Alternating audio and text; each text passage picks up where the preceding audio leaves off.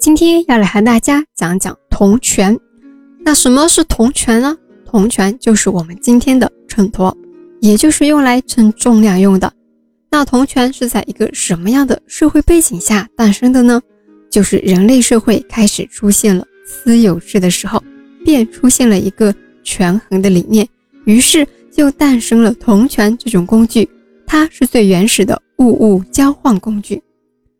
根据相关史料的记载，最早的秤砣出现在东周。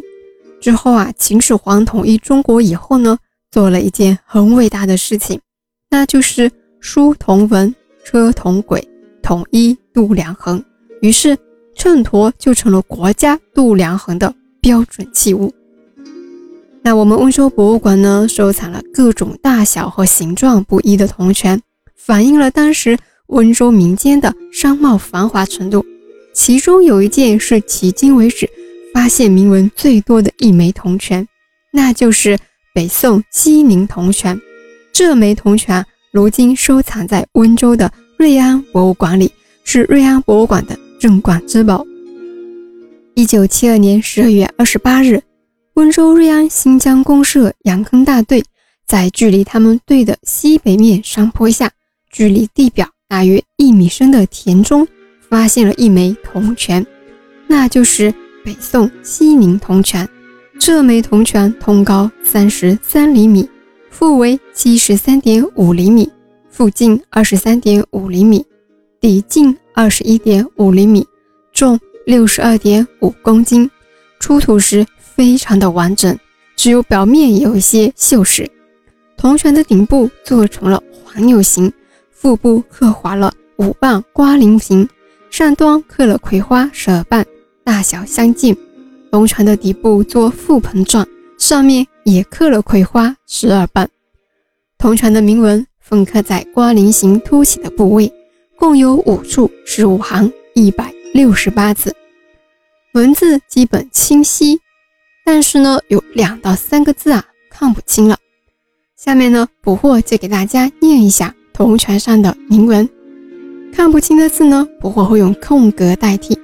铭文如下：池州永丰舰，怀州空格指挥怀州治衙叠取，到广德军建平县钱库醒样，铜驼一副前来本舰一样铸，造一百斤铜驼二十副金乙，铸造起西宁丁巳正月八日，驻西将宁校将止趁此留痕。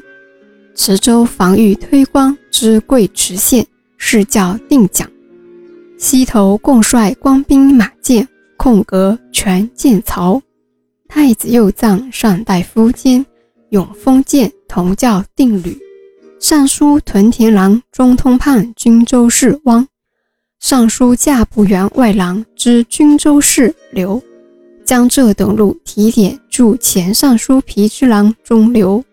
江淮制制发运副使张，江淮制制发运使罗。以上就是铭文的全部。铭文中的池州就是今天的安徽贵池县，是北宋铸造铜泉的为首地区。铜泉的铭文主要和大家介绍了制造时间、重量、数量以及监制铜泉的光源等级等。不过呢，是强烈建议大家。去瑞安博物馆亲眼看一看北宋西宁铜钱的实物，实物非常的漂亮，像一件艺术品一样，完全看不出它是一个秤砣。不过去年去看的时候就被深深的吸引了。临走时，工作人员知道我们是从温州博物馆里来的志愿者，还特地送了我们一套明信片，其中有一张明信片上印着的就是北宋西宁铜钱。铜船的照片呢，我会放在简介里了。好啦，今天呢就和大家讲到这里了。下一期我会和大家讲讲我们温州的永嘉学派。我们下期见。